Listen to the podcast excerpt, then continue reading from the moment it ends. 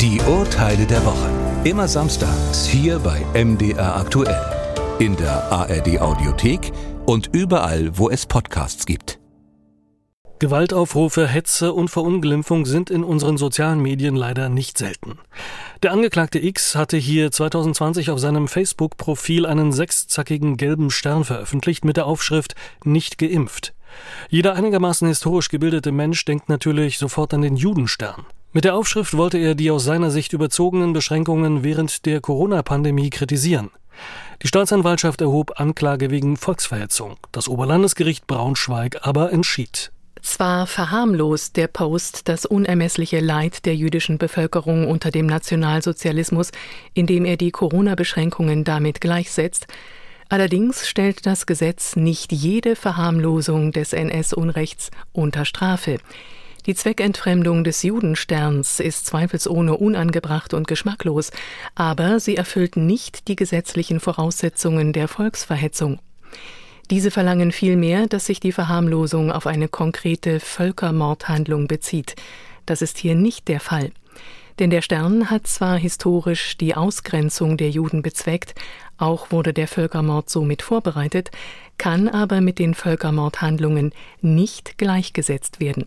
Es handelte sich hier also nicht um Volksverhetzung. Anders verhält es sich natürlich, wenn zu Gewalttaten oder Rechtsbrüchen aufgerufen wird. Fall 2. Volker Vollbach führt in seinem Auto ein Handygespräch nach eigenen Angaben über die Freisprecheinrichtung. Allerdings wird er dennoch von Polizisten mit dem Handy in der Hand erwischt. Er soll daraufhin 250 Euro Strafe zahlen. Doch Herr Vollbach geht dagegen vor. Er habe das Telefon nur zum Zweck der Umlagerung aufgenommen, um es bei einer plötzlichen Bremsung vor dem Herunterfallen zu schützen. Das zuständige Amtsgericht bewertete das Aufnehmen des Telefons als irrelevant, da ja eine Gesprächsverbindung bestand. Am Oberlandesgericht Karlsruhe hob man das ursprüngliche Urteil auf. Das bloße Aufnehmen oder Halten eines elektronischen Geräts während der Fahrt verstößt noch nicht gegen die Straßenverkehrsordnung. Vielmehr muss das Aufnehmen oder Halten des Geräts in Zusammenhang mit einer Bedienfunktion des Geräts stehen. Wird das Smartphone während der Fahrt lediglich zum Zweck der Umlagerung aufgenommen, beispielsweise um es vor Schäden zu schützen, dann handelt es sich nicht um einen Handyverstoß. Das Aufnehmen des Telefons ist also erlaubt, telefonieren oder simsen natürlich nicht. Fall 3. Barbara Ballweg hat ein Pferd für rund 4500 Euro gekauft. Im Kaufvertrag steht, dass es in der Vergangenheit nur in der Freizeit geritten wurde. Nach der Übergabe stellt sich aber später heraus, dass das gelogen war. Das Tier war früher ein Rennpferd. Nun will Frau Ballweg per Gerichtsentscheidung von ihrem Kaufvertrag zurücktreten oder ihn wegen Täuschung anfechten. Denn sie befürchtet eine deutlich höhere Gefahr von Krankheiten wegen der Vergangenheit des Rennpferdes.